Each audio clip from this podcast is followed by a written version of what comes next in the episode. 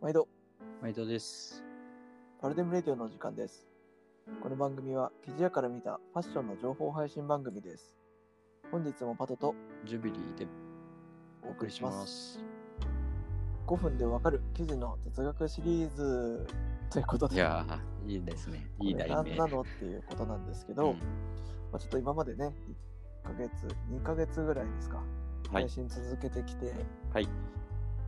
なんかやっぱり人の押す時を考えると5分以上あるやつ押さないなと思って、うんうんまあちょっと今まで伝えてるような内容の中で特にあのちょっと小ネタになるというかねトリビア的な部分をこうキュッと凝縮した感じでん。お話できた方がいいのかなっていうので、うん。うん。ちょっとお試しで何回かこういうのをやってみようかなと思って。い。ました、5分しかないんでもうすぐ行きますはい。はい。はい、えー、1回目の今回はですねバックサテンですね 一回目がバックサテンっていうのも面白いよね。ひねくれてるんで、うん。でまずバックサテンっていうのは、えーっとどういう時に使われる生地ですかっていうことなんですけど、うん。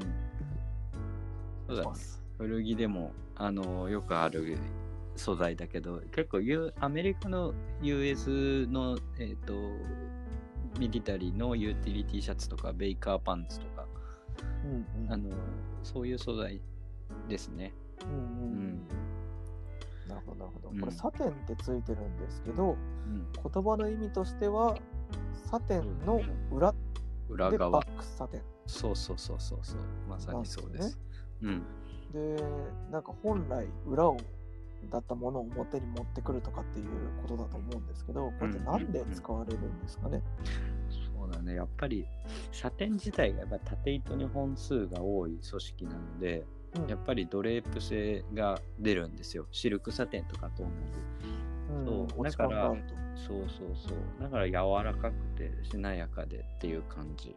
で、うんそのサテンを裏返しにすると、その裏側がツルツルしてくるので、うんまあ、腕と袖通した時にとあのスルっていくわけなんですよね。なんかそうやって使うことかなっていうところですね。うんうんうん。あと、まあ、折り、旗屋って生地屋さん的に言うと、やっぱり横糸が、さっき言ったように横糸が本数、打ち込み本数が少ないってことは短時間で折れる。